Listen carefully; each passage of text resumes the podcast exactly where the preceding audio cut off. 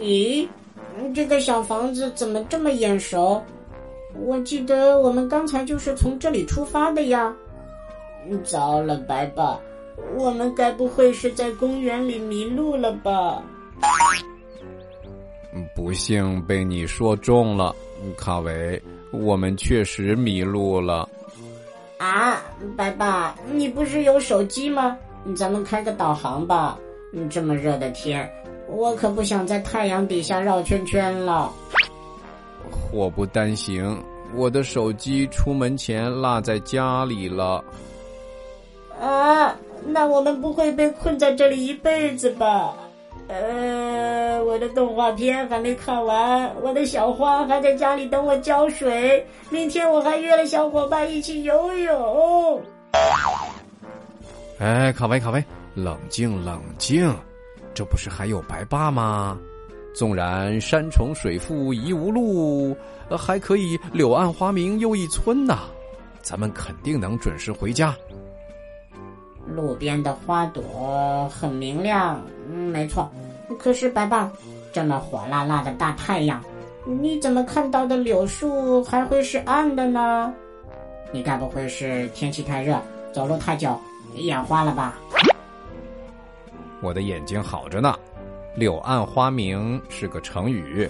来，我们到柳树树荫下喝口水，吃点东西，休息一下。顺便听白爸给你讲一讲这个成语故事吧。我不想听故事，我想回家。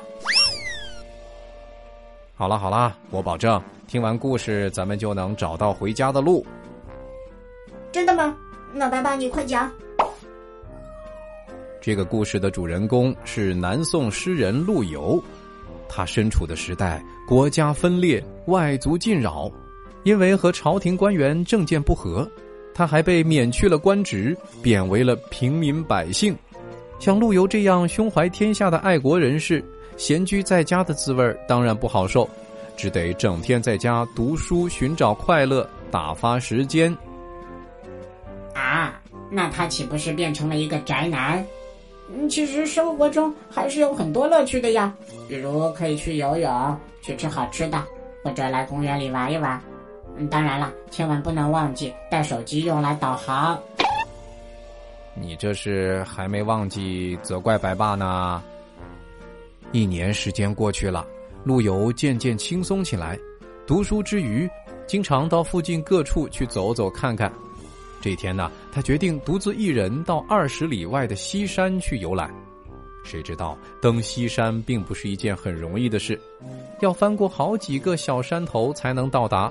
陆游只能拄着手杖，慢慢的行走。一个人多寂寞呀！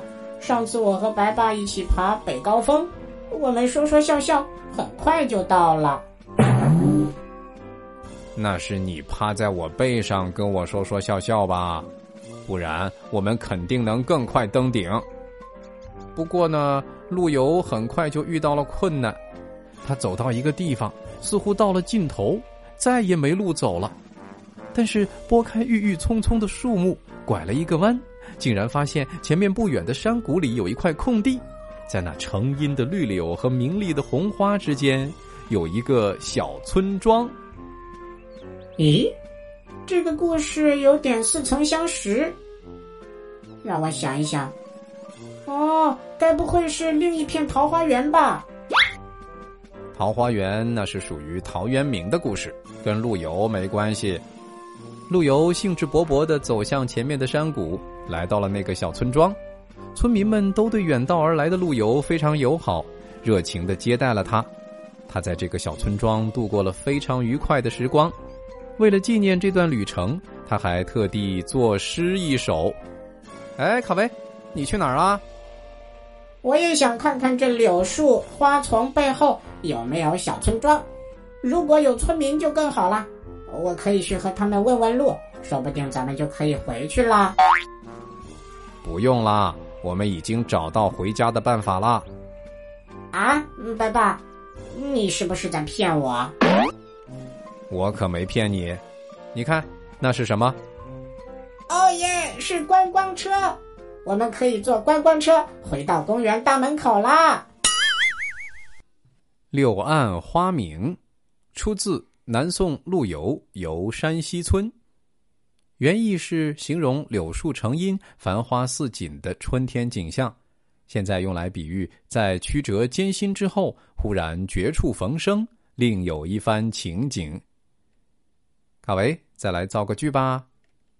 无论我们面对什么困难，只要不放弃，总会有雨过天晴、柳暗花明的一天。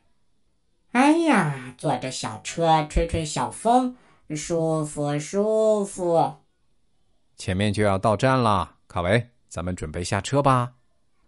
白爸，我好不容易来一次公园，你多玩一会儿嘛。我们再逛一圈，就一圈。我记得刚才是谁吵着要回家啦？再逛一圈可以，不过呢，观光车到终点站了，咱们得靠自己的双腿啦。哎，我忽然觉得好累，我们还是回家吧。好了，小朋友，“柳暗花明”这个成语你学会了吗？最后，我们一起来想一想，陆游在柳暗花明之后。看见了什么呢？欢迎你留言告诉白爸。玩转迪士尼，快乐下江南。白爸夏令营早鸟优惠价倒计时最后一星期，还剩四组名额了，赶紧添加白爸的微信，拼音全拼白爸大白，报名上车吧。